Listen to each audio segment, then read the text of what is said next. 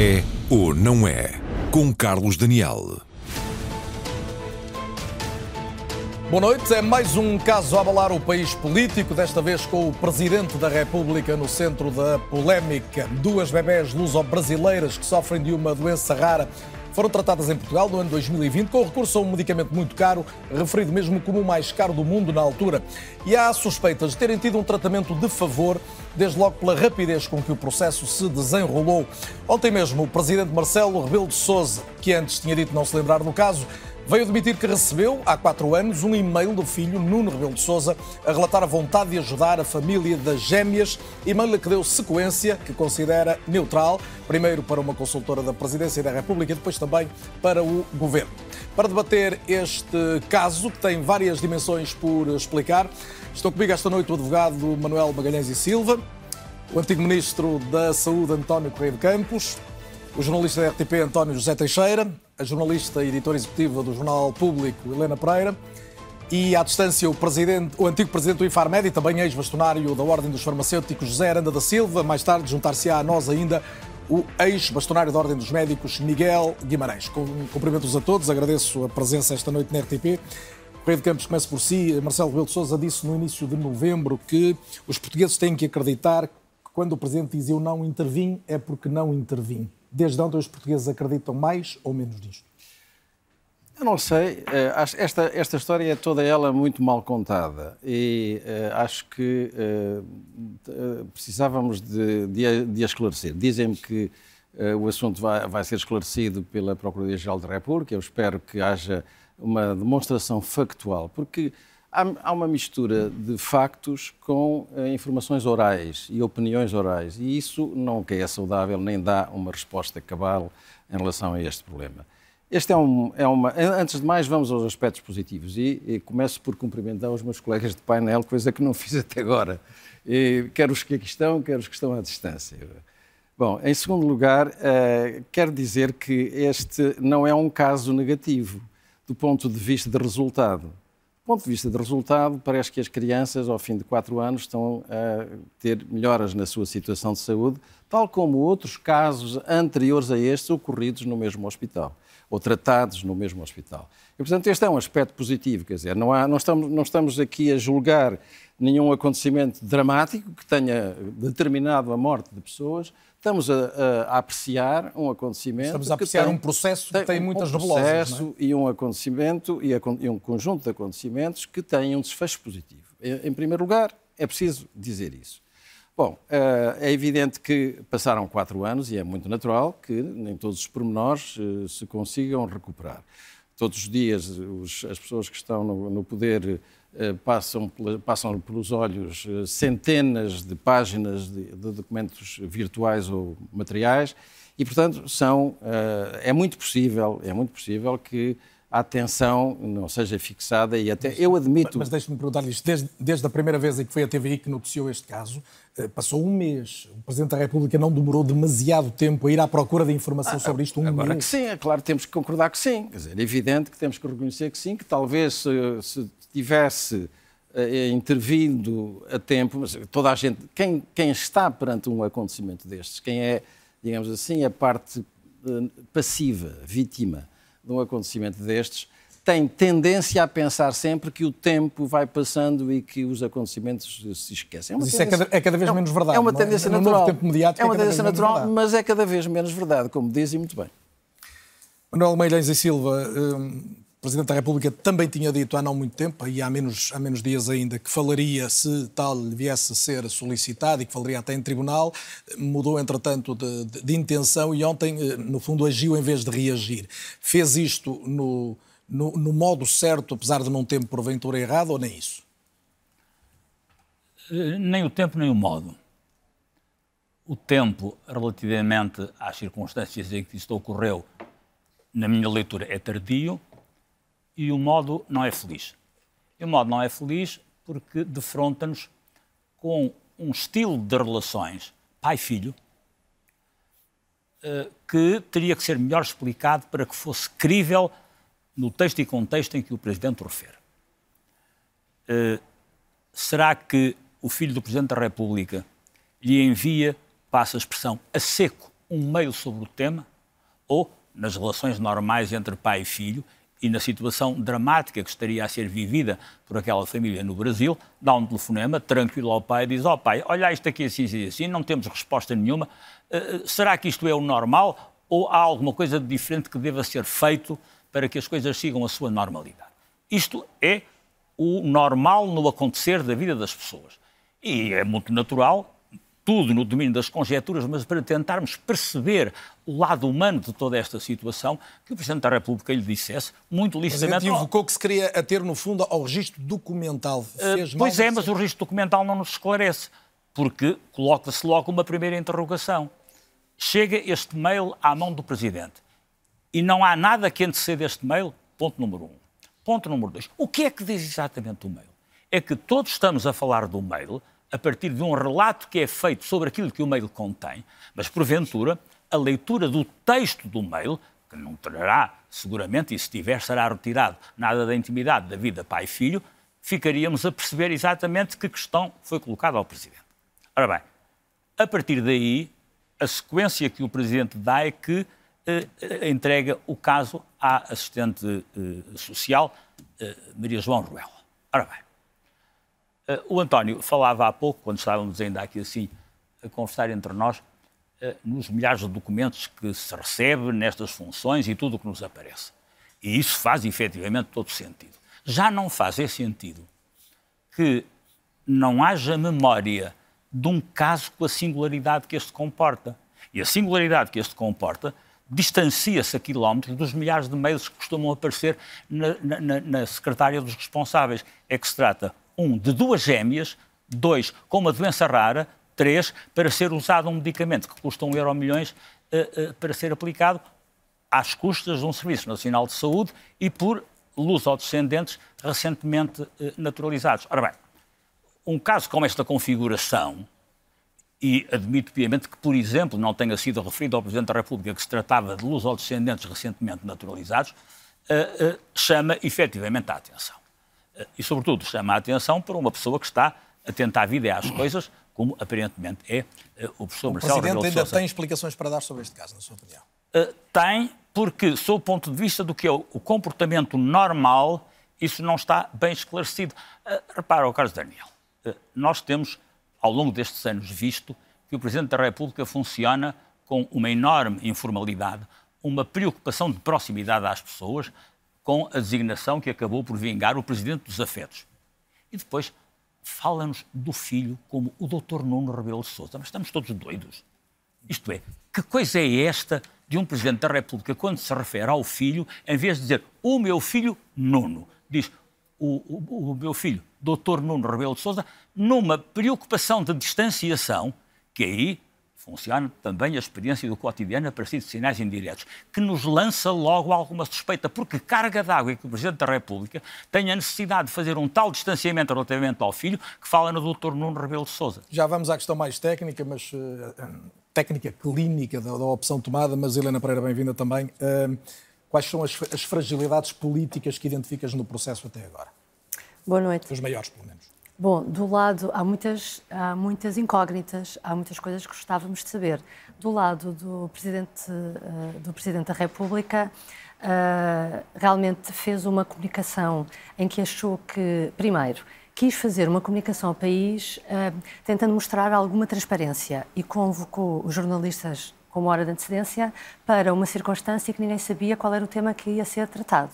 Portanto, logo aí uh, percebe-se a dificuldade de sujeitar-se às perguntas livres ou melhor preparadas que nós, jornalistas, podíamos ter para lhe colocar. Uh, e depois, uh, diz que recebeu um mail do filho que estava a tentar ser solidário com uma campanha que decorria no Brasil, mas ao mesmo tempo eh, percebeu-se que sabia mais do que aquilo que, que, disse, nomeadamente ao evocar o caso do Hospital eh, Dona Estefânia, porque, porque hoje é o claro Presidente... que os primeiros contactos foram com o Hospital da Estefânia e, e não vez, com o Santa Maria. Exato, a primeira vez que nós ouvimos falar do, do, do, disso foi pela boca, exatamente, do Presidente da República.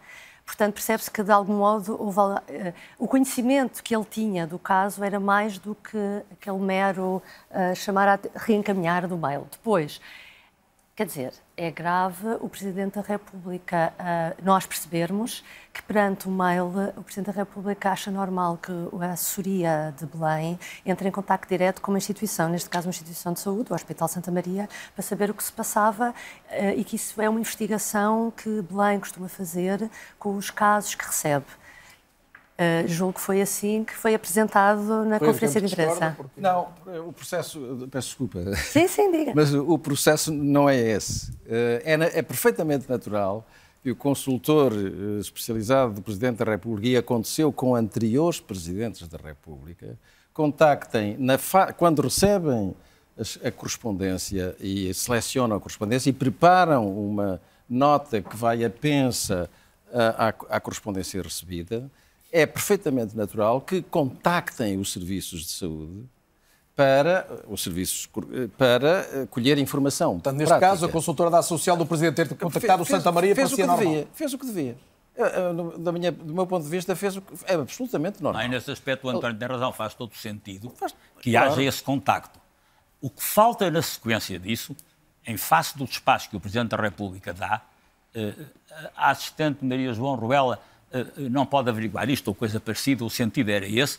O que faz sentido, todo o Presidente da República fará assim. A experiência que eu tenho com o Dr. Jorge Sampaio, que era assim que efetivamente se fazia, determina que a Maria João Ruela uh, telefone para o hospital para saber o que é que se passa então, que é que e, para é poder, e para poder informar o Presidente. Agora, o Presidente interessa-se por isso e depois não o informam de que contacto é que a Maria João uh, uh, Ruela Ramos teve com o Hospital de Santa Maria e qual foi a sequência. Desinteressou-se nunca mais soube nada, nunca mais ninguém lhe disse nada, ele nunca mais disse nada ao filho na sequência do mail. Nada disto é, no domínio das ações humanas, crível. É isto que, em termos de esclarecimento global do caso para se perceber se há aqui assim alguma irregularidade ou não há coisa nenhuma, senão o normal acontecimento das coisas, que o Presidente da República não esclareceu. Já agora ficamos e já volta a Helena. Peço desculpa, ao, peço desculpa não, não, não, não tem problema, o debate... Não, o problema, a rotina eh, que creio eu ainda hoje existe em Belém e existia no, no tempo, por exemplo, do Dr. Jorge Sampaio, era quando uh, o consultor ou a consultora para os assuntos de saúde reunia essa documentação, juntava à petição da pessoa e enviava, e o Presidente, e enviava através do, do chefe da Casa Civil, para o gabinete do Primeiro-Ministro. Portanto, isso, do, desse é, ponto de vista daquilo que o Presidente explicou, parecia nada estranho. Isso, nesse aspecto, não é absolutamente nada estranho. Posso, dizer, certamente que se, hoje sabemos, a posteriori, que se ele tivesse respondido no décimo dia ou no décimo quinto dia, teria sido melhor que responder no trigésimo, não é? Hoje, Mas isso em relação hoje, a responder às perguntas dos jornalistas. Pois, agora, em relação ao processo, à forma não, como processo, procedeu? O processo é o, é o processo que devia existir. Agora, uh, portanto, não sei se, esse, se foi esse o processo. Uh, repare, aquilo que ontem foi dito, parece que sim, que era. E mais, até houve um caso, um exemplo, de alguma investigação que foi feita em relação à situação que podia ser ambígua de as crianças residirem no Brasil, embora tendo a nacionalidade portuguesa. Se elas residissem no Brasil, mas no Brasil já se sabia que não havia tratamento para aquele, para aquele caso. Havia um outro tratamento. Elas deslocaram, sim, era um outro tratamento de uma tecnologia diferente e era a vida inteira, etc, etc. Tudo, tudo isso era diferente. E, portanto, elas... Já vamos falar mais disso, mas, mas eu anotava, Helena, e pedi que concluísse a tua ideia de há pouco, que a ideia de Correio de Campos é do, o que nós soubemos faz sentido, a questão é o que é que não soubemos, não é? Sim, eu estava a referir-me ao que falta realmente perceber e as explicações uh, políticas. Uh, eu estava a referir-me às declarações do Presidente da República, o que compete a Marcelo Rebelo de Sousa, mas também indo mais além de, de, de outras responsabilidades políticas que falta perceber, é nomeadamente hoje ao fim, o caso foi uh, transmitido a primeira vez, ou foi noticiado a primeira vez dia 3 de novembro. Só hoje é que o então secretário de Estado da altura, que é Falou. acusado pelos médicos do Santa Maria uh, ter marcado a uma consulta é que falou uh, e, portanto, também é importante Para negar perceber... que o tenha feito, já vamos sim, ter sim, essa declaração. Mas é importante perceber de que forma é que realmente as crianças foram admitidas, porque ainda não se percebe esse é como é, é que foram é um admitidas chave, Mas ainda na questão política, António José Teixeira, o Presidente insistiu na ideia de que foi neutral. Mas a minha pergunta é até que ponto um mail do Presidente não é desde logo algo que não é muito neutro, não é? Pois, isso remete-me. Boa noite a todos. Bem-vindo. Então. Uh, remete para uma questão que me parece não ser muito normal, mas que se veio a normalizar. Eu tenho uh, todas as dúvidas sobre o sentido que faz um Presidente da República dar seguimento a pedidos dos seus familiares. qualquer que ele seja. Tenho alguma dificuldade em encarar relações políticas confundindo-se com relações familiares. E com isto eu não estou a apontar eh, nenhuma culpa, eh, nenhuma culpa ao Presidente da República, muito menos às suas intenções, que neste caso, eh, terão, neste e noutros casos, terão sido até generosas. E realço ou sublinho aquilo que eh, António Correia de Campos disse há pouco, a saúde destas crianças, pelos vistos, melhorou. O que talvez não tenha melhorado é a saúde das instituições portuguesas, e esse é o nosso problema hoje, porque ele se conjuga com outras crises, a crise da justiça, a crise da política, um tempo de uh, governo de missionário, de dissolução à vista da Assembleia da República, e tudo isto conjugado uh, deixa-me muitas dúvidas sobre a questão da neutralidade. Eu tenho seríssimas dúvidas que o Presidente da República, qualquer que ele seja, independentemente da sua casa civil, dos seus consultores, eh, que as suas decisões, os seus processos de decisão envolvam eh, interferir em circuitos que não são os seus. O que se tem discutido muito nos últimos dias, que é que uma informalidade excessiva na política também não está parece, aqui ou não? A informalidade tem a ver com isso, ou com confusão de competências. Não é pressuposto. É que agora a explicação do, do Presidente não, é mais formal. Não, não, é que nós estamos numa situação em que estamos a dizer ao país que para o tratamento de alguém é preciso começar pela Presidência da República, ou por um Ministro da Tutela, ou por uma série de instituições que não é pressuposto a não ser em casos limite, um medicamento tão caro e que é preciso haver umas autorizações especiais de quem quer que seja. Mas, tirando isso, nós estamos a falar de questões de saúde que têm sede própria. Eu diria, desculpem o exagero, eu sei que estarei a ser irrealista, mas não me parece que o Presidente da República tenha que tratar de questões deste tipo. A Presidência da República deve encaminhar estes assuntos que lhe podem chegar para os departamentos próprios, ponto final. Não, não, são, eh, não, não têm que ser tratados eh, em Belém. E eu acho que este é o primeiro mau exemplo que se dá ao país, mesmo que a intenção seja mais generosa e a melhor, como foi de certo. E, portanto, esta primeira confusão entre questões familiares e questões políticas, institucionais, é desde logo um problema eh, de partida que me parece quase insolúvel. Quer dizer, eu, eu acho, eh, já ouvimos pedidos de desculpa, eles não resolverão tudo e politicamente, enfim, tem o peso que é possível ter, mas... O que tu achas simplesmente é que, vindo do filho de Marcelo Rebelo de Sousa, o Presidente uh, tinha que se limitar a não dar sequência nenhuma àquilo? Eu tenho alguma dificuldade em perceber como é que o Presidente da República, seja o qual for, dá seguimento a uma coisa que lhe é colocada, um pedido, é assim chamado, não, a palavra pedido foi usada. Mesmo eu, posteriormente até tenha respondido, aparentemente, que pedidos. nem para um Ele filho disse há na comunicação que fez ao país que recebe muitos pedidos, salvo erro até milhares de pedidos. Presidente da República não tem que ser o entreposto dos pedidos dos portugueses. Isto é um Também absurdo. Não ser por terceiras pessoas. Mas não pode é um ser. Em nome de terceiros. Eu, eu sei que é, por isso, é que eu estou a dizer, eu posso Basta estar... pensar nas itinerâncias do Presidente da República e as pessoas claro. aflitas numa situação. Ó, oh, Sr. Presidente, isto. O Presidente toma nota e depois entrega na Casa Civil para ser tratado. Eu sei, e por isso é que eu estou a dizer que estou a ser irrealista e porventura ingênuo. Mas eu gostaria que, de uma vez por todas, estas questões se pudessem ir, uh, uh, uh, que pudessem melhorar. Mas é verdade. Não podem ser assim. A Presidência não... da República não trata de problemas teoria, de saúde, quem quer que seja. Em teoria, o meu amigo tem toda a razão. Na prática, as coisas são muito diferentes. Porque, na prática, chovem estas, estas interferências, estas cunhas. E é preciso filtrá-las. Bom, e, e pode-se dizer assim: ah, mas um ministro, um presidente da República, deve ser austero e deve rejeitar imediatamente todos esses pedidos de cunhas, deve devolver todas essas pedidos. Com isso estaríamos só a praticar uma pesada injustiça, provavelmente. Ao, ao tentarmos ser universais, no tratamento universal, rigorosamente universais, nós estávamos a excluir a possibilidade de haver algumas injustiças que possam ser corrigidas. Que, que, que possam ser corrigidas. Dizia, uh, Campos, e o senhor esteve, esteve, em lugares que eu sei de, é que decisão. Nós eu, eu, a criar uma injustiça maior. meu caro, eu, tive, eu tinha um assessor só para as cunhas. Desculpe, desculpe. E, e isto, digo isto com toda a, li, lealdade um e toda a frontalidade. Se fosse um familiar seu, não, era diferente. Aí eu estou totalmente de acordo com o António José. Eu acho que uh, quem quer que seja, ministro, quem quer, quer que tenha autoridade, deve defender-se absolutamente disso. Eu não quero trazer exemplos eh, pessoais à colação, mas, uh, mas é absolutamente essencial uh, que a mulher de César. Uh, mas gostei da sua história do, do, assessor só para as cunhas e depois o que é que ele fazia? Então, não, é fazia a filtragem e fazia. E fazia e, porque de, de, todas as cunhas que entram, não são, não são todas válidas, não é? Algumas que pedem a lua, outras que pedem uh, coisas que e são... E algumas podem fazer sentido, é o que está a dizer. E algumas fazem sentido. Por, cunhas algumas... no sentido de porque, porque a, a acessibilidade não é igual para todos.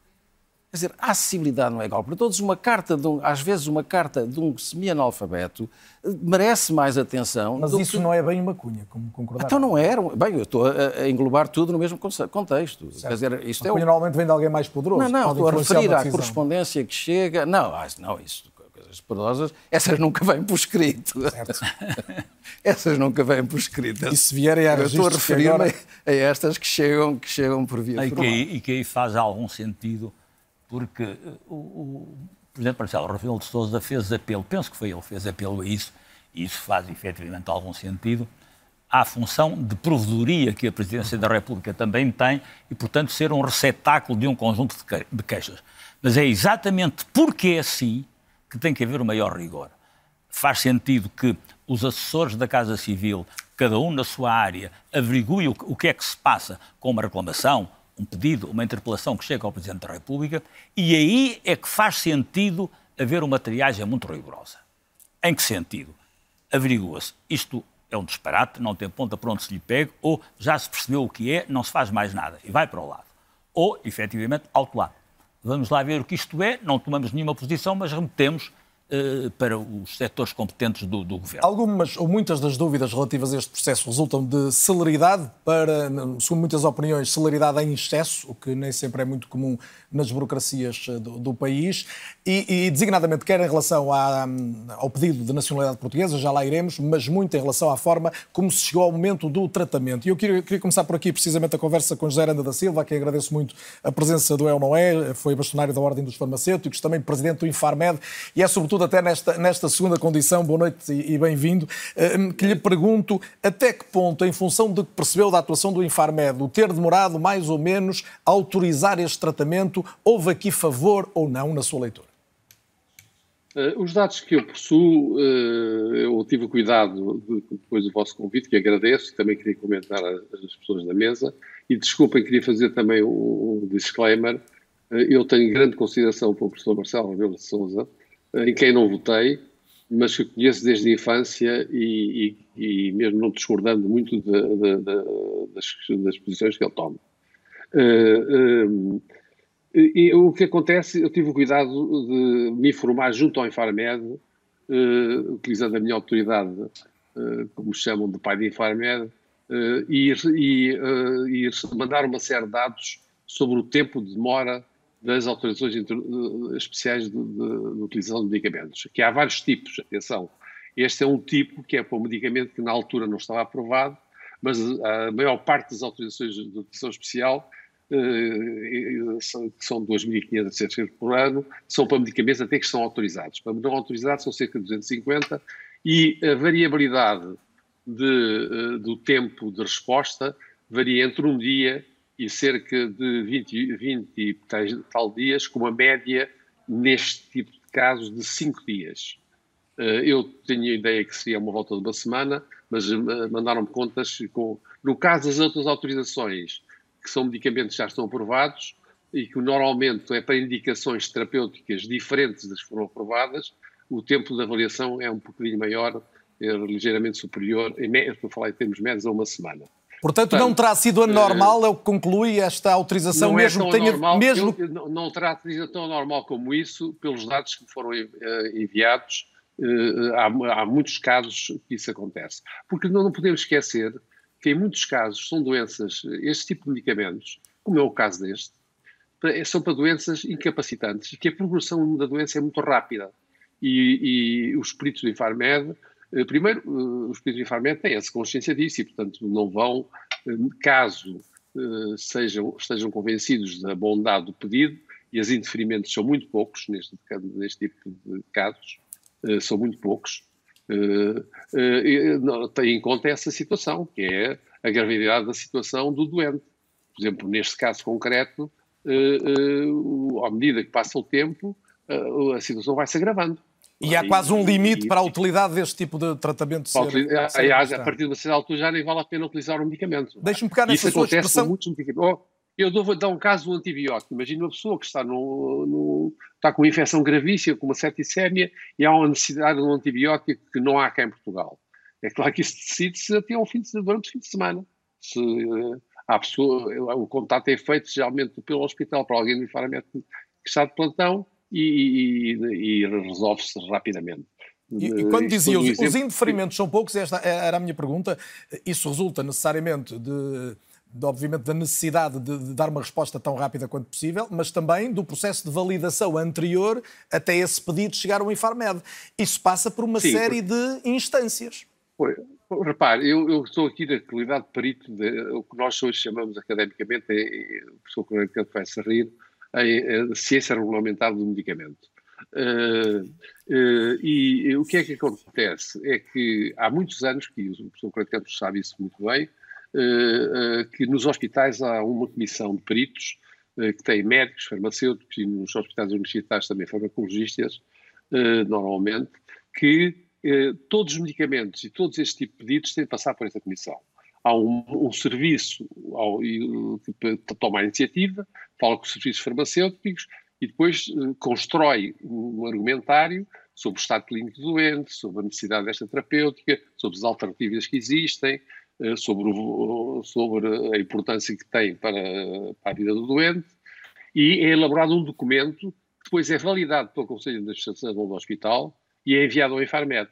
Portanto, o Infarmed limita-se a, dar um, a dar uma autorização de utilização o nome não é uma autorização de comercialização. De, Deixe-me colocar-lhe duas ou três perguntas muito concretas, se me permitir. Uma é se no topo dessa sequência está alguém do governo, designadamente um secretário de Estado ou não. Isso chega ao conhecimento do governo não, fatalmente? se passa dentro, totalmente dentro do, dentro do Infarmed. Isto não, se fosse uma autorização de comercialização ou outro tipo de autorização, não poderia haver interferência do, do secretário de Estado. Pelo menos que eu tenha conhecimento, isso é feito a nível do Conselho, do Conselho Diretivo do Infarmed, há peritos, há uma comissão de avaliação de tecnologia em saúde, também que foi, também poderá que dá aparecer, e há peritos internos do Infarmed, infelizmente poucos, eh, porque o Infarmed está com uma crise muito grande de peritos neste momento, e, e, e são esses peritos que dão o parecer e que devolvem uh, ao, ao, hospital. Porque ao contrário dos medicamentos que nós utilizamos em ambulatório, em que há uma comparticipação do Estado nesses medicamentos, uh, através das farmácias, uh, aí nós temos, uh, mal seja com participados, nós temos acesso a eles. Neste caso, os hospitais, como sabemos, nós não pagamos medicamentos quando estamos internados nos hospitais, e esses medicamentos muito caros, o Infarmed não obriga a que o hospital o utilize. O Infarmed só dá um parecer técnico que autoriza a sua utilização. Uh, Deixa-me perguntar-lhe a colocar é uma outra questão. saber isso. Com certeza. Porque o próprio hospital pode decidir não utilizar o medicamento até. Mesmo depois de autorizado. A, a, outra questão, e é uma questão que tem sido muito colocada nos últimos dias, é até que ponto esse sistema, no fundo, esse circuito, para ser mais rigoroso, que acaba de descrever, eh, é imune a eventuais cunhas, favorecimentos, pressões. A partir de que momento, nós discutimos muito o início deste processo, como é que começou, porque é que, e ainda vamos falar seguramente muito disso neste programa, mas a partir de que momento é que considera que isso é absolutamente impossível? A partir do momento em que o médico prescreve um tipo de tratamento? Eh, dentro do hospital, possivelmente, há muita gente que sabe quem é o, quem é o doente. No, no Infarmed, o processo é anonimizado, portanto, não tem o nome do doente. Portanto, não se conhece. Os peritos que no Infarmed avaliam, eh, avaliam um documento que eh, não tem o nome do doente. Eh, agora, dentro do hospital, há muita gente que conhece isso, evidentemente, conhecem os médicos do serviço, dos serviços farmacêuticos, e na Comissão de Farmácia Terapêutica, não sei qual é o critério que utilizam uh, no Hospital Santa Maria, nesse hospital. Correia de Campos. Portanto, mas, uh, uh, de resto, é assim que se processa. Eu, eu, corroboro totalmente o que o professor Aranda Silva diz e acrescento mais alguma coisa da primeira parte, da parte do, do hospital. Hoje este processo está todo informatizado e, portanto, quem quiser recuperar o, o passado destes acontecimentos, ele está registado. Porque há uma, uma plataforma. Tenho certeza que há muita informação não, não, de que há uma, não há um registro clínico desta. Ouça, deixe, deixe, deixe ver a investigação. Deixe ver a investigação. É, mas essa é a informação Deixe ver a investigação. Deixe prosseguir a investigação. Há uma plataforma informática na qual o hospital inscreve o pedido depois de passar... É obrigatório, é, que obrigatório. Que é obrigatória, exatamente. E depois essa, essa, esse pedido vai ao, ao Infarmed e o Infarmed produz a sua resposta também na plataforma eletrónica. Percebe? Portanto, tudo isto hoje é transparente, mas, é Mas é, é transparente porque é que, por exemplo, o Hospital de Santa Maria, o Centro Hospitalar Universitário de Lisboa Norte, até agora não, não deu alguma informação substantiva? Eu não sei se, se deve estar, certamente, quando se anuncia que o assunto vai ser discutido uh, judiciariamente, o que, é que, que, é que, eles haviam de fazer? Não, que é a última informação, se me permitem, que é que do que é de hoje é de uma auditoria, não é? Que estará a decorrer. Com auditoria? E, interna e externa, era a informação, pelo menos, que tínhamos hoje sobre essa matéria, portanto... E a Inspeção-Geral do Hospital será... Carlos, se, se me permite, já que interrompi, eu acho que aqui fica demonstrada uma coisa que eu continuo a fazer o meu papel de ingênuo, chegado a esta idade que é um país que não acredita nas instituições, em que para se, se, recorrer ao Serviço Nacional de Saúde se recorre primeiro a Belém, ou no processo uh, uh, o Presidente da República é uma parte dele. E eu sei que o desespero de muita, em muitas situações leva a que se recorra ao que houver. Mas isto não é modo de funcionar. Porque eu aceito e percebo que o Hospital de Santa Maria possa ter um provedor, que o Ministério da Saúde tenha um provedor, que haja provedores eh, espalhados. A RTP tem um provedor.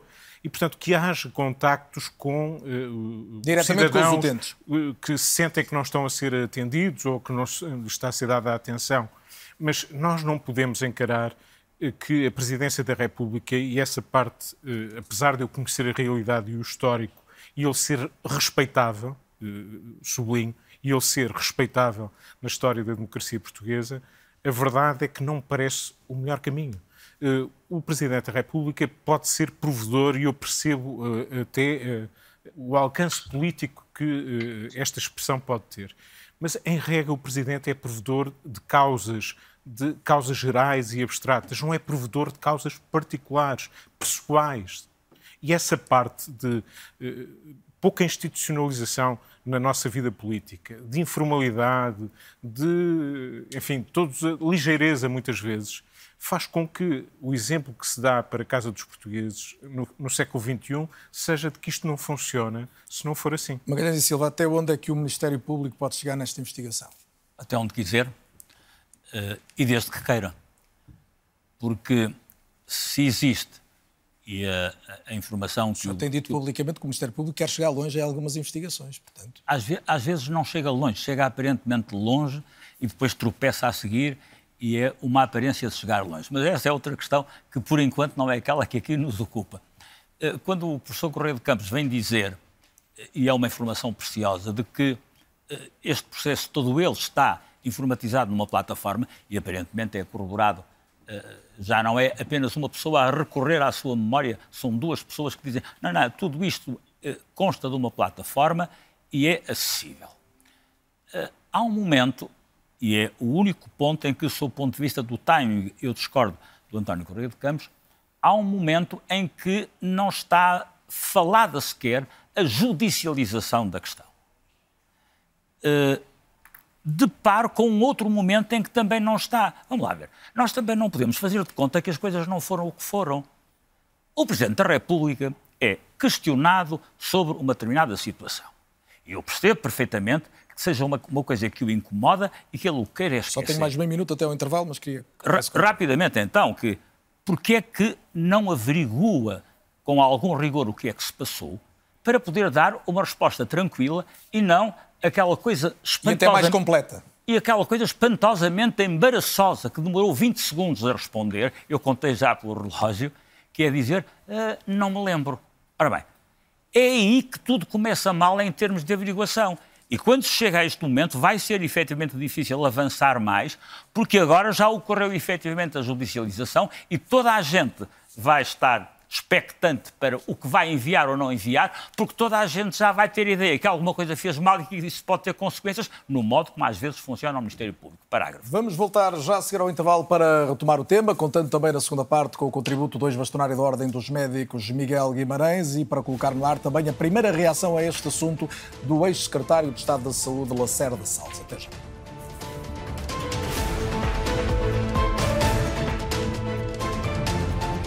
É ou não é? Segunda parte, bem-vindos de volta. Estamos a debater a questão controversa da possibilidade de ter havido um favor para o tratamento de duas bebés luso-brasileiras com um medicamento muito caro, da ordem dos 4 milhões, por serem duas bebés. Aconteceu em 2020, em junho de 2020, mas os acontecimentos remontam ao último trimestre de 2019, ainda pré-pandemia.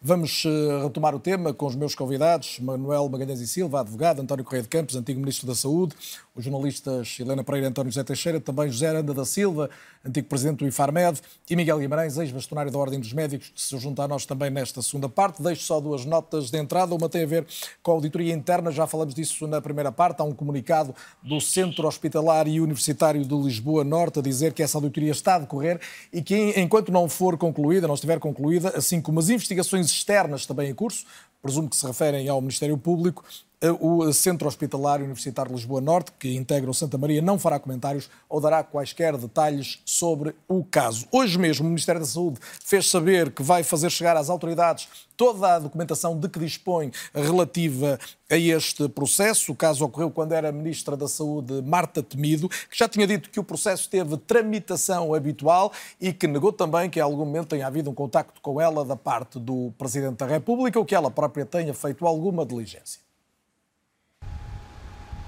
Dentro destas paredes estará o processo que reúne toda a documentação governamental relativa ao tratamento milionário recebido por duas gêmeas luso-brasileiras no Hospital de Santa Maria, em Lisboa. A então Ministra da Saúde, Marta Temido, já explicou em várias entrevistas que o processo que considera de tramitação habitual começou com uma carta da Casa Civil da Presidência da República, que foi depois remetida através do chefe de gabinete do Primeiro-Ministro, na altura Francisco André, ao Ministério da Saúde. Se houve interferência política, não lhe sei dizer. O que lhe posso dizer é aquilo em que sou parte. E no que sou parte, eu não tive qualquer contacto uh, no sentido de qualquer contacto político no sentido de resolver o problema daquele tratamento e também não fiz qualquer contacto político no sentido de pressionar para que o tratamento fosse feito. Ora, Marcelo Rebelo de Sousa anunciou esta segunda-feira que enviou para a Procuradoria-Geral da República todas as comunicações internas sobre o caso, garantindo que a intervenção de Belém terminou quando os documentos seguiram para São Bento. O que aconteceu a seguir ainda uma incógnita. O caso revelado pela TVI há cerca de um mês sugere que pode ter havido a intervenção do Presidente da República para acelerar o processo. A primeira consulta das gêmeas há quatro anos terá sido mesmo marcada a pedido de António Lacerda Salles, na altura Secretário de Estado da Saúde e ninguém no seu, no seu Ministério na altura. Eu só posso dizer aquilo que uh, é. Não houve nenhum contacto com a Ministra da Saúde no sentido de eh, pressionar para, eh, no fundo, interferir para um determinado resultado, a Ministra da Saúde não fez um contacto nesse sentido, nem acredito, por aquilo que conheço dos médicos, que isso fosse possível. O Ministério, agora tutelado por Manuel Pizarro, garantiu à RTP estar inteiramente disponível para colaborar com as autoridades e fornecer toda a documentação relevante assim que for solicitada. Em causa está a administração de um dos medicamentos mais caros do mundo a duas bebés com atrofia muscular espinhal que terão adquirido nacionalidade portuguesa em tempo recorde. Custaram ao todo 4 milhões de euros. Tenho ouvido algumas referências que eh, me preocupam e que me perturbam. Que hum, deveríamos não ter tratado estas crianças porque elas não tinham residência em Portugal, quando a lei é clara. É a nacionalidade, conta. Isso. Na altura, o fármaco ainda nem sequer tinha aprovação do Infarmed para ser comercializado. Em 2019, terá sido feito um pedido de autorização especial para que pudesse ser administrado às crianças foi alegadamente aprovado em apenas dois dias, quando o tempo normal varia entre duas a três semanas. A mãe das crianças admitiu à TVI que falou com a nora de Marcelo Rebelo de Sousa, que vive em São Paulo, com o filho do presidente, Nuno Rebelo de Sousa. As suspeitas levaram já o Ministério Público a abrir um inquérito. O caso está também a ser analisado pela Inspeção-Geral das Atividades em Saúde e é objeto de uma auditoria interna no Centro Hospitalar Universitário de Lisboa Norte. E hoje também tivemos as primeiras declarações do ex-secretário de Estado da Saúde, Lacerda Salles, em declarações à agência Lusa, duas notas essenciais do que disse. Diz que não se lembra em concreto deste caso e também por isso recusa a ideia de ter sido ele a pedir a primeira consulta das gêmeas no Hospital de Santa Maria. Era secretário de Estado da Saúde em 2019 e 2020, quando as gêmeas luso-brasileiras receberam o tratamento mais caro do mundo no Hospital de Santa Maria. António Lacerda Salles não se lembra do caso e sublinha que marcar consultas não é um dos poderes de um secretário de Estado. Nenhum secretário de Estado, nem ninguém, tem poder para marcar consultas, como é óbvio, eh, nem para influenciar ou violar eh, quer a consciência, quer a autonomia de qualquer médico. E, portanto, seria muito mau até que qualquer médico, seu, no seu compromisso ético, se deixasse influenciar eh, por alguém exterior à instituição ou por qualquer entidade exterior à instituição. Lacerda Salles diz que precisa de reunir documentos para avivar a memória. Não me recordo deste caso. aliás, deixe-me dizer-lhe que passaram quatro anos com uma pandemia pelo meio e, portanto, isso torna-se muito difícil. Para além disso, eu não tenho acesso a documentos e, portanto, não consigo reconstituir na fita do tempo todo este processo e, portanto, esperarei, obviamente, tranquilamente por, por esses documentos, por ter acesso à possibilidade de ter esses documentos. Em entrevista à Lusa, garantiu ainda estar disponível para prestar esclarecimentos perante o Departamento de Investigação e Ação Penal e a Inspeção-Geral das Atividades em Saúde. Muito obrigada. Helena Pereira, temos aqui uh, dois dados, umas primeiras declarações de Lacerda Salles e uh, dois certos de entrevistas de duas, uma delas participaste diretamente, juntamente pública e Renascença. Um, Aparentemente, além da falta de memória de Lacerda Salles, há aqui duas versões diferentes. Marta Temido pediu informação para saber o que é que aconteceu eh, em, relação às decisões que tomou, ou, o conhecimento que teve. Lacerda Salles diz que não consegue pedir. Uh, sim, a, a ministra, ex-ministra, uh, pediu informação uh, ao Ministério, documentos que, que havia, que não existiam todos também, porque havia troca de informação com o Hospital Santa Maria que a própria ex-ministra diz que não encontrou, já não existia, havia só a resposta. Certo, havia uma, uma pergunta havia a resposta ao Santa, Santa Maria, Maria mas não havia a pergunta. Infarmed, é? Exatamente, não havia a, a, iniciativa do Ministério, havia só a resposta de Santa Maria. Mas, certo, a, a Marta Temido tentou, tentou munir-se de alguma informação um, Lacerda Salles, desde dia 3 de novembro, que há a, a indicação através dos médicos que teria, tenta, que teria sido ele a marcar a tal consulta. Uh, nunca quis prestar qualquer declaração. Quando há entrevista a Marta Temido, ela própria uh, diz que não sabe o que é que não responde não responde pelo seu antigo secretário de Estado, mas diz que nem falou com ele para saber, entretanto, o que é que aconteceu. Essa é uma resposta muito, o que também significativa. É, o que também é estranho, que também é estranho.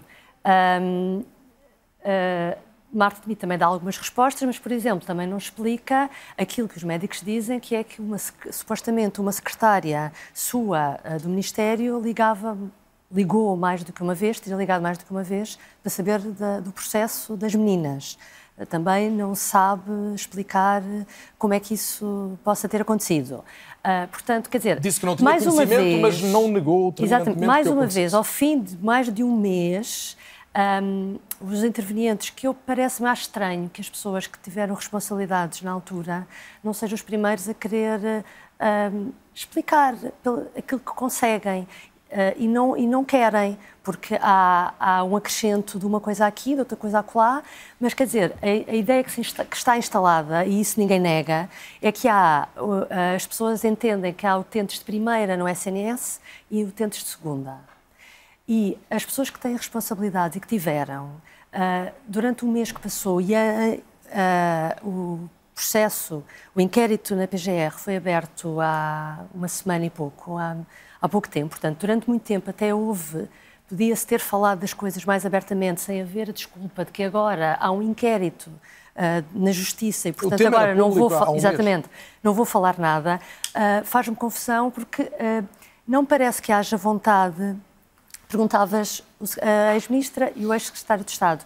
Eu parece-me tudo ainda muito pouco claro, apesar de, de haver uh, um, da parte da ministra mais, realmente, porque dá uma entrevista, diz que está disposta até para falar, julgo que até para ir à Assembleia da República, onde já houve E há questões pedidos. em relação às quais é perentória, em relação Exatamente. à intervenção dela própria, não ter falado com o Presidente. Uh, sim, sim, sobre, sobre a relação dela com o Presidente, sim. E a qualquer Uh, intervenção ela dela direta no processo tido. também diz que nunca sim, teve. Sim, sim. mas uma coisa é ela dizer, dizer exatamente uh, com quem que ela não falou com ninguém, outra coisa é o que é que aconteceu no Ministério que ela tutelava. E é isso que continua a não se perceber. António Corrido Campos, com a experiência que o senhor tem, quando houve estas declarações, é, é- é evidente que é normal, passou algum tempo, passou a pandemia, como dizia Lacerda Salles, mas este caso, lembrava Magalhães e Silva no início, não é um caso comum. não é? Duas coisas. Em primeiro lugar, ah, eu acho que o Lacerda Salles tem toda a razão quando diz que não acredita que haja médicos que se deixem influenciar por, por secretários de Estado ou ministros para ah, marcar consultas. Eu acho isso uma coisa. ah, eu- isso é um desprimor para a classe médica e para a ética do seu exercício. Eu acho que isso é. é- é, ah, esse tipo de pressão eu não, não a concebo. Nunca a pratiquei, fui duas vezes ministro, uma vez secretário de Estado. Eu acho que nunca me passaria pela cabeça uma, uma, uma situação dessas. Quer dizer, está bem. Eh, não- não, digo que não, que não tenha acontecido. Segunda questão. Há ministros que, eh, quando saem do Ministério, nas noites eh, pré-saída, passam a noite a fazer fotocópias, não é? Passam a noite a fazer e a juntar fotocópias para, para memória defesa, para defesa futura, não é para memória futura, para defesa futura. Bom, outros, como é o meu caso, escreviam notas pormenorizadas, ou como é o caso do Dr. Jorge Sampaio, também tinha uns registros muito minu- minuciosos, com vista a, eventualmente, mais tarde, poder escrever eh, as suas memórias. Bom, eh, agora, há muita gente que não faz isso e que. eh, Mas deixe-me insistir, este não é um caso. Ouça, mas é um caso muito hoje particular. sabemos que este é um caso particular, mas temos que ver este caso à luz da situação da Mas o altura. secretário de Estado O que é estava há um mês e, e Não, só falou estava hoje. há 10 não é? dias. Sim, Ai, só- o- não, quando A ele entrou. é pública, não é? O secretário de Estado estava há 10 dias no governo. Quando Certo, isso é- apanha mesmo a mudança de governo, certo. E, portanto, eh, eu não sei, os primeiros, o primeiro mês de um membro do governo que nunca, provavelmente um ano antes, tinha sonhado ser membro do governo, não, são propriamente, não é propriamente um mês tranquilo. Portanto, isso não, não, não estou a passar culpas, mas estou a, dizer, a, dar uma explicação plausível sobre a, a dificuldade que, que o Lacerda Salles possa ter tido para se recordar do- dos acontecimentos eh, em pormenor. E, portanto, eu eh, agora também vou-lhe dizer uma outra afirmação, esta da minha responsabilidade apenas, exclusivamente. O, um, secret- um secretário de Estado que entra e que ouve nos corredores dizer "Ah, há aí um caso difícil, que é um, um- um problema com umas crianças, pá, eh, pa- parece que, que a Presidência da República está interessada nesse assunto. Não me surpreende nada. Não estou, a, não estou a insinuar. Estou a dizer que não me surpreenderia nada que eu, no meu caso, que eu fosse dizer a alguém, vão, vão lá saber o que é que se passa, vejam lá o que é que se passa, liguem lá para Santa Maria para saber, para saber o que é que se está a passar nesse, nesse aspecto. Percebe? Portanto, contexto, isto, é, contexto. isto é influência? Eu acho que isto é, é um pedido de informação e eu acho o mais natural do mundo. Deixa-me pegar numa expressão sua que resulta também da declaração de Lacerda Salles sobre até que ponto um governante poderia ou não, e vou usar as palavras de Lacerda Salles, violar a consciência ou a autonomia de qualquer médico para trazer à conversa Miguel Guimarães, médico, ex-bastonário da Ordem dos Médicos, como todos sabem. Miguel Guimarães, boa noite, obrigado pela disponibilidade também. Concorda com isto que um médico não pode aceitar-se, aceitar uma, uma violentação da sua consciência e que isso, por regra, não acontece?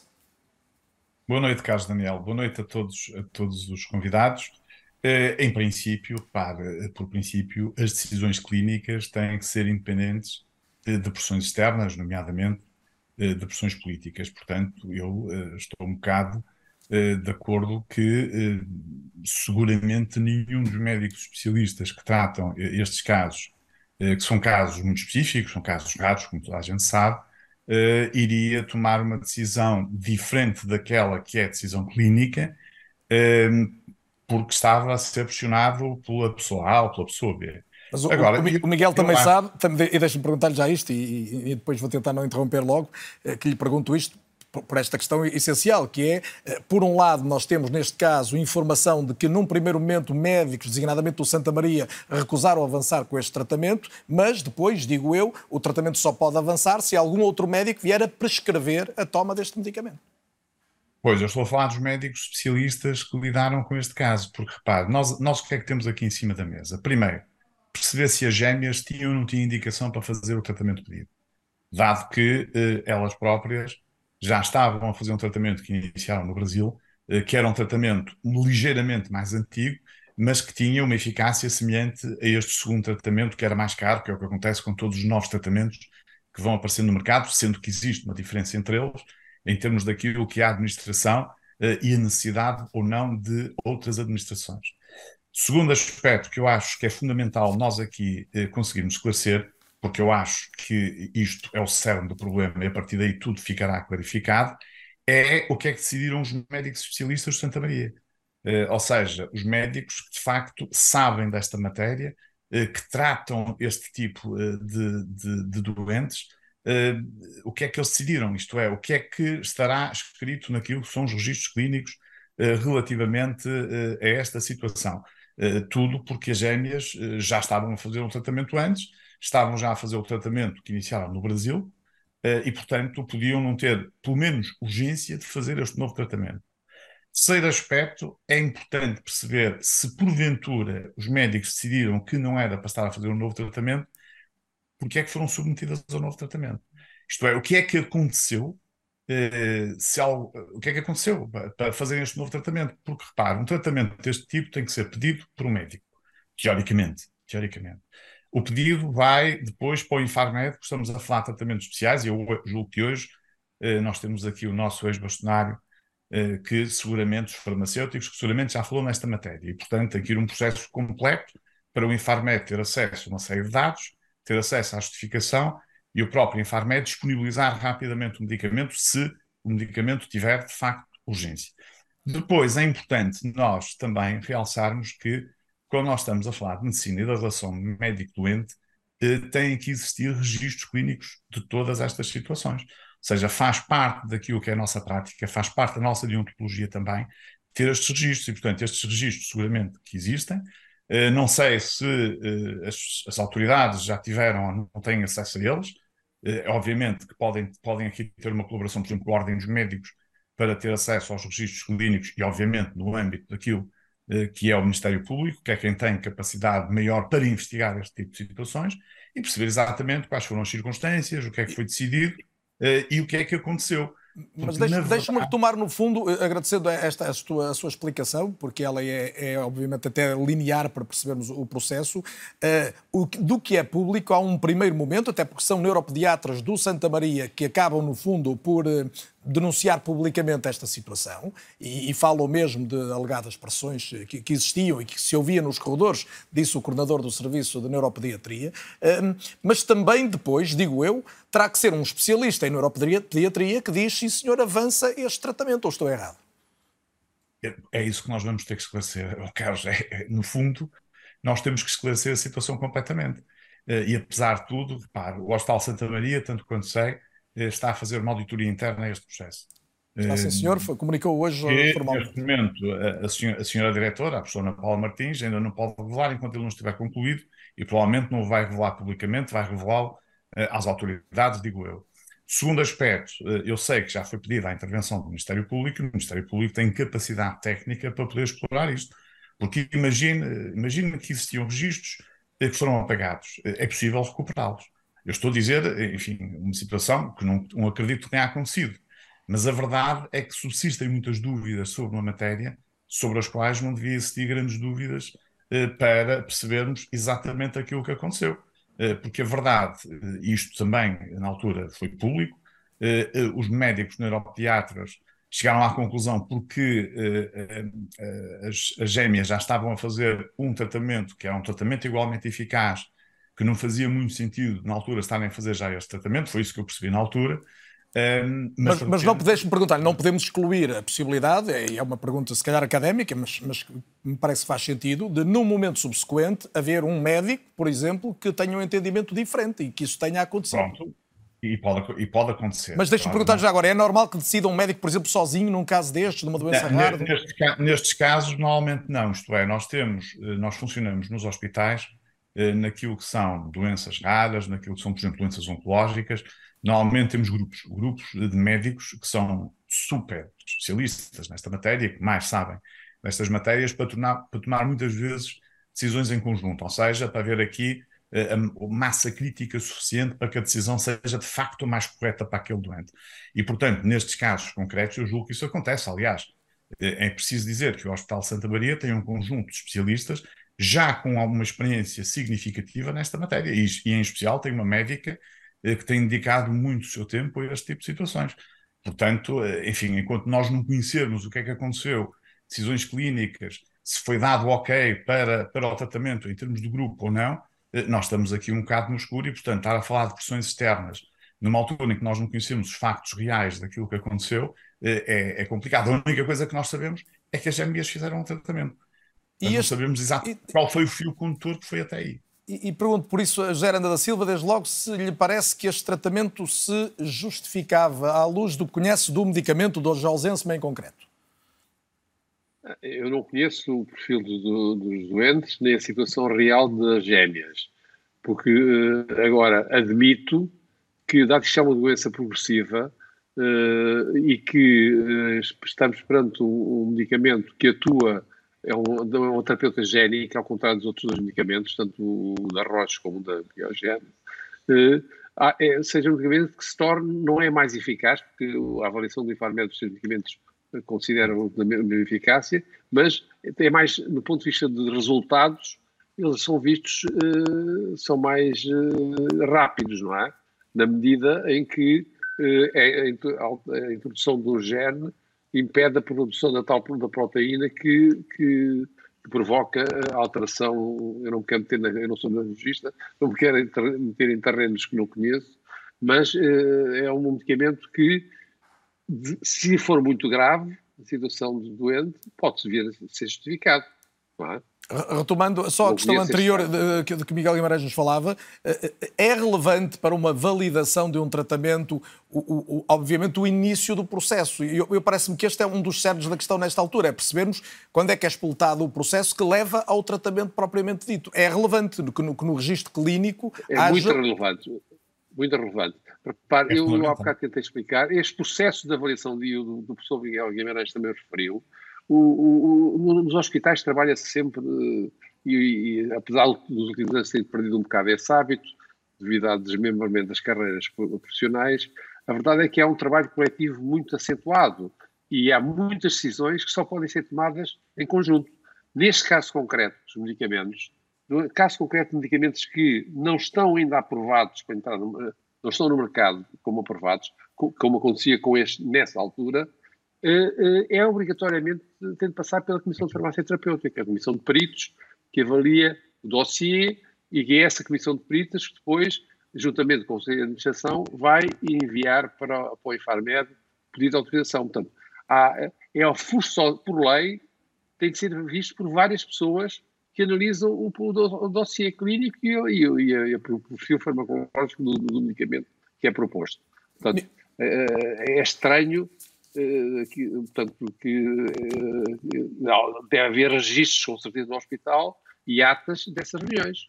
Não é? Porque, pelo menos, é, elas são feitas, costumam habitualmente ser feitas. António José Teixeira, ah, diria, se isto não é o cerne desta questão, anda lá perto, que é percebermos, e ouvíamos estas descrições de dois especialistas que conhecem muito bem o, o meio em que, em, que, em que, decorreu este circuito e esta, e esta tomada de decisões sucessivas, se isto for um processo relativamente normal, houve um médico, um conjunto de médicos, que independentemente de discutirmos a montante se houve pressões ou não houve pressões, influências ou favores, que a partir de determinado momento tomam uma decisão e essa decisão é válida. Mas, mas falta aqui esta certeza de como é que o processo nasceu. Sim, eh, custa acreditar que o Presidente da República, o Ministro da Saúde, o Secretário de Estado da Saúde ou até mesmo a administração do hospital sejam os responsáveis pela administração deste medicamento ou deste tratamento. Porque será difícil imaginar que não é uma questão de discutirmos o poder que têm, mas que isso fosse aceitável, admissível eh, por um médico, por um colégio clínico, por os mais reputados especialistas do Hospital de Santa Maria e já percebemos aqui que há um circuito, que isto não é um processo que ficou na mão apenas... E que alguns dos maiores especialistas neste tema, dizia o Miguel Guimarães, estão precisamente no Santa estão Maria. eh, precisamente neste circuito. E, portanto, não é crível pensar eh, que isto eh, foi uma coisa de, fruto de uma decisão política, chamemos assim. Estejamos a analisar que o Presidente da República, ou o Ministro da Saúde, ou o Secretário de Estado sejam É que se foi é muito mais os grave, não é? responsáveis pela administração deste medicamento. Eh, Eu não quero acreditar nisso, não, não, não consigo encontrar eh, nenhuma racionalidade. Eh, E a nossa perplexidade é maior quando se torna difícil, ou está a ser difícil, clarificar uma situação que deveria ser fácil de clarificar. Seja no processo clínico, digamos assim, que estará registado e se desapareceu algum processo em papel, haverá possibilidades de ter um backup dessa informação. Por outro lado, também deveria ser fácil, não foi, já verificamos, explicar este processo que poderá ser apenas de encaminhamento de informação, de eh, sensibilização, digamos, eh, das várias entidades para o caso de duas bebés que precisavam de tratamento. Vamos imaginar que isto tudo foi feito com a melhor das boas intenções, eh, nem sequer é necessário pensar o contrário. Tudo isto devia ser fácil de explicar quer o encaminhamento político, digamos assim, e já percebemos que passou da Casa Civil do Presidente da República para o Gabinete do Primeiro-Ministro, do Gabinete do Primeiro-Ministro para o Ministério da Saúde, eh, este circuito devia ser fácil de explicar. Eh, Eu, acho que talvez eh, muitos dos portugueses que nos ouvem, apesar da preocupação que sentem sobre o que aí vem, os tempos já estão muito incertos e preocupantes em termos internacionais, no contexto que temos à nossa volta, já o governo está de missionário, há eleições à porta, três eleições, aliás, à porta, que esta degradação contínua da imagem das instituições seja uma coisa com que Ainda nós vamos voltar a isso se tivermos tempo, mas- E, portanto, mas- há aqui uma necessidade rápida de esclarecimento destes dois circuitos. Exato, porque são dois circuitos, é evidente que estão ligados, mas esta questão da tomada de decisão técnica, clínica, é fundamental que seja rapidamente esclarecida. Ah, sim, por isso é que era o que há pouco, ah, já não, desculpa, não me recordo do interveniente, é importante perceber no, no hospital ah, quando é que a decisão ia num determinado sentido e se houve uma mudança, porque é isso que nós verificamos mesmo por parte daquilo que foi o depoimento da família. A família tenta ser atendida e tem uma resistência no início e depois alguma coisa muda. Portanto, é- esse é, é realmente eh, rastrear todo esse processo é realmente essencial, Ahm, mas isso é uma parte tem a ver com, ah, no fundo, ahm, a decisão médica, não é? Mas também vai dizer até que ponto a influência outra- externa foi Sim, maior ou menor, ou até há inexistente. E há outra coisa que é a facilidade ou a, a rapidez com que este processo chega, ah, este processo clínico, chega às mãos de- do, do médico que tem que decidir. Ah, e aí é que se joga a influência política ou que terá existido. São duas coisas diferentes. Certo. Magalhães e Silva, o que, é, o que é que lhe parece, até do que eu vi, quer de Miguel Guimarães, quer de, de Aranda da Silva, em relação ao que falta saber do processo em concreto, desde logo do, do andamento do processo, mas também eh, o que, o que é que tem que ser explicado nisto para se perceber, a partir de um determinado momento, o processo é médico, não é? Exatamente, porque a médica, a partir de determinado momento, vai ser seguramente da maior utilidade perceber tudo o que se passou nessa instância. E tem que haver registros disso. E a, e a informação que o, que o António Correia de Campos dá e que é corroborada pelo ex-bastonário Manuel Guimarães é preciosa. Isto é, é, há registro de tudo isso e há registro informático. Ora, não se tenha a fantasia, que isso muitas vezes acontece, que o facto de se terem apagado N elementos do registro informático vai eh, eh, ter consequências em termos de averiguação. Porque hoje, os peritos, para eles é uma brincadeira de crianças, recuperarem tudo o que num servidor, num computador, num telemóvel tenha sido apagado. E, portanto, essa fantasia que há de que, se estiver apagado, pronto, já não vão encontrar, é falso. Os peritos vão recuperar tudo isso com a maior facilidade e, portanto, correspondendo à realidade, e seguramente que há de corresponder, que tudo isto tem registro informático, aí nós vamos saber tudo em todo o detalhe. Sobretudo, aquela parte que neste contexto é muito importante, que é, há necessariamente, e a Helena acabou de chamar a atenção para isso, uma recusa determinante inicial que determina toda esta movimentação. E, porventura, o processo clínico vai nos permitir perceber uh, quando e como é que aconteceu essa modificação, isto é, ouviu-se depoimentos, não sei se um, se de dois, uh, uh, neuropediatras do, do Hospital de Santa Maria pronunciando-se contrariamente a tudo isto e dizendo que houve influências, isto e aquilo, e porventura estão cheios de razão. Vai ser necessário saber quem é que decidiu isto. E se quem decidiu isto eram também os especialistas de neuropediatria do Hospital Santa Maria. Certo. Ou se era um internista clínico geral ou, ou, um urologista, enfim, brincando com as designações, e não quem deveria efetivamente decidir. E depois há uma, um outro elemento, há um outro elemento que é trazido pelo Dr. Manuel Guimarães e que também vai ser necessário analisar, porque uh, nenhum médico pode ser alheio a essa ponderação, que é a circunstância de saber, uh, uh, na circunstância em concreta daquelas duas crianças, na relação custo-benefício, se efetivamente se justificava em função da medicina, das, dos, dos, medicamentos alternativos que havia e que podem ser aplicados, deveriam continuar a ser aplicados em, em, em, e não um medicamento que tinha um custo brutal para o Serviço Nacional de Saúde. Eh, e essa questão vai ser necessário averiguar. Eh, e eh, também não poderia ser indiferente ao Serviço Nacional de Saúde o, se teve conhecimento disso, a circunstância em concreto daquelas duas crianças. Porque, efetivamente, a letra da lei, sobre isso não há sombra de uma dúvida, contempla os luso-descendentes residentes no exterior. O que está em causa aqui não é só isso. O que está em causa é a naturalização de duas crianças que têm uma avó, se a memória me não falha do que foi uh, divulgado, portuguesa, que pedem a naturalização para poderem vir usar o nosso Sistema Nacional de Saúde. Já Isso não tem nada a ver com, com o espírito o tempo da lei. está a avançar depressa, Correio Campos, o seu olhar sobre... Eu acho que há aqui três, três, três questões que estão ainda por responder. A primeira é eh, como entender a recusa inicial e depois a sua transformação em, em colaboração. Segunda, Porquê o biombo? Porquê é que ninguém hoje agora fala mais sobre o assunto? E a terceira é eh, a questão do custo-benefício.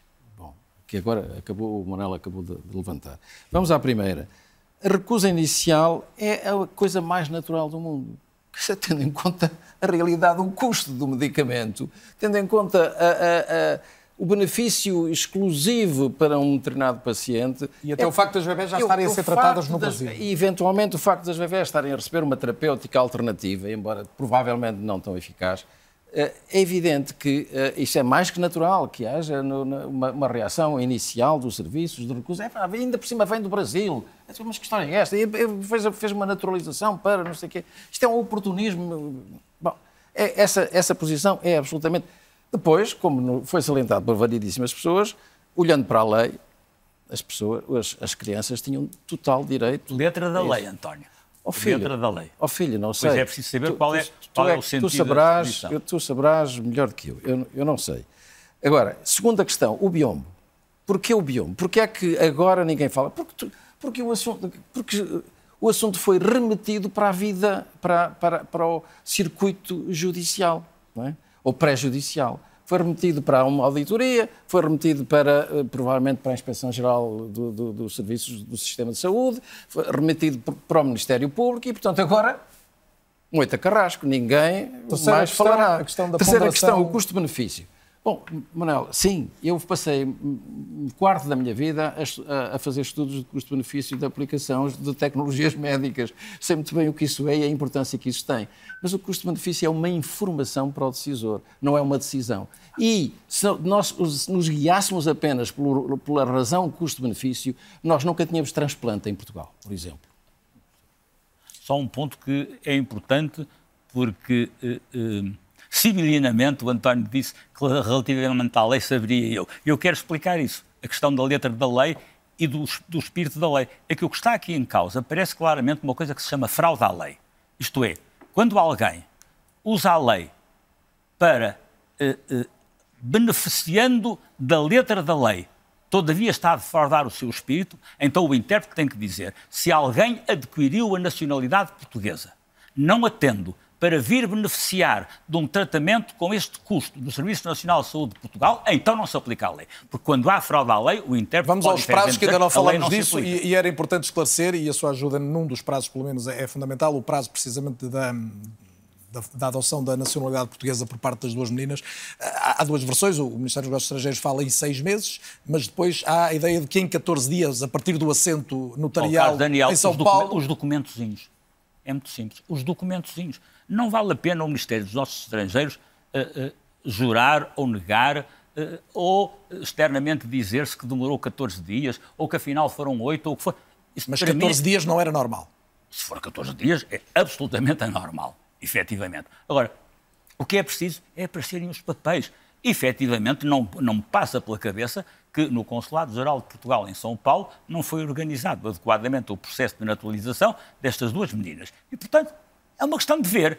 E lá está. Era a questão que o António há bocado levantou, que também se põe relativamente a isso. Porquê é que ainda não apareceram esses registros a mostrarem isto foi pedido no dia tal e a naturalização foi concedida no dia tal? É tão simples como isto. Ora, se isso não foi assim, em termos de experiência comum, somos tentados a dizer se calhar não foi como querem fazer crer. Miguel Guimarães, há um outro prazo que é, porventura, tão ou mais relevante do que este, que tem a ver precisamente com o tempo que medeia entre o conhecimento deste caso em Portugal, vamos falar da interferência, à falta de melhor palavra, do, do Presidente da República, ou da intervenção, eh, que é assumida designadamente na, na questão dos e-mails, até ao momento do tratamento, que é, e, muita gente não tem a noção disto, medeiam oito meses entre uma circunstância e a outra, ou seja, entre o final de outubro e o final de junho do ano seguinte, 2020, medeiam oito meses. Fica quase a ideia de que foi imediato o tratamento das meninas, não foi. E isto para si, o facto de serem oito meses, altera algum entendimento em relação ao favor, ao privilégio, ou há explicações para que tenha demorado este tempo, independentemente disso? Sim, eu acho, eu, eu acho que eu, eu, eu, acho que nós estamos a concentrar as coisas nos favores e nos privilégios. Eu acho que não é, acho que não é o caso principal aqui. E eu percebo que isto é o que vende mais publicamente, é aquilo que preocupa as pessoas, é, é aquilo que eh, as pessoas neste momento querem saber, mas eu concentrava-me naquelas questões iniciais, porque este tipo de casos, eh, e, já, e corrigindo um bocadinho aquilo que há bocado foi dito, o, tratamento, o tratamento inicial tem uma eficácia semelhante a este segundo tratamento mais caro. Uh, basta ler o relatório do Infarmed sobre esta matéria uh, e até da EMA para perceber, para perceber isso. Mas, independentemente disso, estas decisões, às vezes, quando uma gêmea, uma gêmea neste caso, ou melhor, estas gêmeas neste caso, com este tipo de doença específica, já elas próprias fiz, estão a fazer um tratamento porque é um tratamento que, eh, obviamente, não é tratamento único, é um tratamento que vai sendo feito. Aliás, a diferença entre o primeiro tratamento e o segundo é que o primeiro tratamento tem uma forma de administração mais difícil, portanto, é intratecal, isto não diz nada aos nossos ouvintes, provavelmente, eh, e vai ter que ser feito de forma regular. E, e para é a vida toda, e esta é uma toma única. E, e é uma diferença substancial. É uma toma é? única por via intravenosa para, para o resto. Estou-me a colocar no lugar dos pais, que é, são os menos responsáveis disto, uh, e obviamente Portanto, querem aqui... que aconteça um tratamento e não outro aos filhos. Exatamente, Portanto, há aqui de facto este benefício na administração e o facto de ser uma toma única. Agora, em termos de efeitos uh, laterais e em termos da sua, da sua eficácia terapêutica, aparentemente, pelos estudos desenvolvidos eh, pelos responsáveis eh, pela área de medicamento, nomeadamente no caso português, pelo Infarmed, eh, eles serão semelhantes. Agora, esta questão dos oito meses é normal, é normal que as pessoas avaliem cuidadosamente, é normal que as pessoas falem, porque estas gêmeas já, já, já estavam a fazer um tratamento ativo. É, é importante nós termos essa noção. E, portanto, é, é para eles tentaram também perceber se valia a pena ou não fazer este segundo tratamento. Obviamente. O, o, ponto é até que ponto foi acelerado o processo ou não. Esse, esse é, é, um, é um ponto-chave. Pois, não, não parece que tenha sido acelerado o processo, por esta informação que o Carlos Daniel acabou de dar. Ou seja, o processo deve ter seguido, em princípio, o seu, o seu rumo normal. Agora, o que é que nós aqui não percebemos, e eu, como médico, me preocupa, é não haver ainda a documentação relativamente a este processo todo. O Miguel Guimarães acaba de, de introduzir o tema e eu vou voltar já a si, eh, que, que, é para a ronda final, eu não tenho mais que, que, um minuto para cada um, é mesmo um minuto. Eh, eu gostava de saber de, de, cada um de vocês o que é que lhes parece que, da parte de quem e o que é que é essencial sabermos para que se clarifique a situação que temos aqui nesta altura em avaliação. E o Miguel Guimarães estava precisamente a falar disso, portanto devolvo-lhe a palavra. De que é que depende essencialmente ou de quem sabermos o que se passou? basicamente, para mim, é a questão clínica. É a questão da decisão clínica estar bem documentada e, obviamente, ter resultado uh, de um grupo de médicos super especialistas nesta área para esta decisão. Porque uh, as informações que foram dadas sobre isto foram mais ou menos contraditórias. Ou seja, inicialmente, médicos que acharam que não devia fazer o tratamento e, aparentemente, depois o tratamento foi feito. E, portanto, há aqui uh, um gap que nós não conseguimos perceber e como as pessoas não estão a falar, nós não, não conseguimos, não conseguimos saber. E, portanto, só se vai saber uh, analisando o processo. E, portanto, a análise do processo, ou seja, a auditoria que está a decorrer no Santa Maria e, sobretudo, a investigação feita pelo Ministério Público, vai-nos permitir, vai -nos permitir tirar estas dúvidas e, se calhar, temos aqui uh, uma situação que não tem a ver com cunhas, que não tem a ver com influências, apesar uh, de alguns processos terem sido de facto rápidos, da naturalização, etc. Mas quer dizer, mas essas questões para mim estão sempre em segundo plano. José Aranda da Silva, aos Eu seus olhos, o que é que é preciso? É fundamental é perceber qual foi o processo de decisão dentro do hospital. Porque foi aí que tudo, se passou. E esta última informação que foi dada agora, que há um intervalo de oito meses, mostra que não foi um processo fácil, eh, que foi contraditório, houve discussões eh, e não foi unânime. Portanto, eh, esse, eu acho que isso, isso é o mais importante. Eu, sabemos, independentemente das outras questões políticas, ou que impacto político vão ter, outras questões que foram discutidas. Para mim, que é importante é que haja transparência no processo de decisão clínico, de, de acordo com a legislação que é pública, uh, está em vigor alguma delas há muitos anos, e que, e por outro lado, a outra questão que ninguém falou aqui, era muito importante saber se as gêmeas, o que aconteceu às gêmeas, isto é, se o tratamento foi efetivamente eficaz Aparentemente estão, uh, estão estáveis nesta altura do Brasil, no Brasil, hum, estão a fazer fisioterapia regular, como se impõe no caso destes, mas não tenho mais do que estas e são informações seguras, mais do que estas não tenho, até para obviamente não, não perceber muito o tema. Agradeço. A é que o nosso Serviço, o nosso serviço de Saúde, por, por mal, mal, que o digam, uh, responde a situações que habitualmente nós julgamos que ele não respondia a isto, é, dá acesso à inovação uh, aos seus doentes. António Correia de Campos, de que é que depende sermos totalmente esclarecidos? Eu acho que eu concordo com o Miguel Guimarães, quer dizer, acho que nós precisamos saber o que se passou, a decisão no, no Hospital Santa Maria, é, é, é, uma coisa essencial. Mas, mas também acho que eh, deste, todo este caso traz-nos uma lição para os dirigentes futuros. Uh, e a lição é que, que todos os dirigentes futuros devem ter uma isenção e uma imparcialidade absoluta em matéria de, uh, da sua, do seu poder, do exercício do seu poder, da sua influência. O saber-se que a pessoa X, o responsável Y, se interessa pela pessoa Z, é uma, é uma, é, é uma, uma forma de poder. Tem efeito. E é necessário, isto, pode ser que isto mude alguma coisa na ética eh, corrente da nossa administração.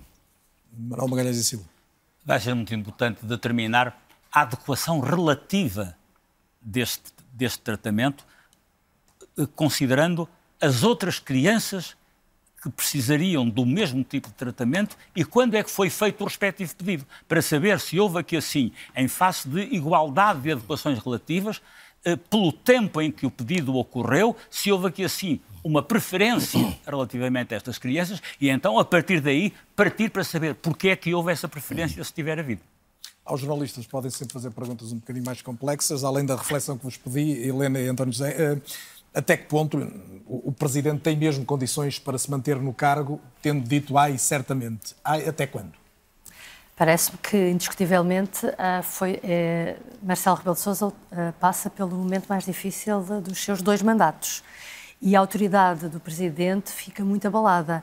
Uh, todos nós nos lembramos há pouco tempo uh, Marcelo Rebelo de Sousa falar da leviandade com que uh, certos assuntos eram tratados no governo, a informalidade com que certas conversas eram tidas e decisões eram tomadas.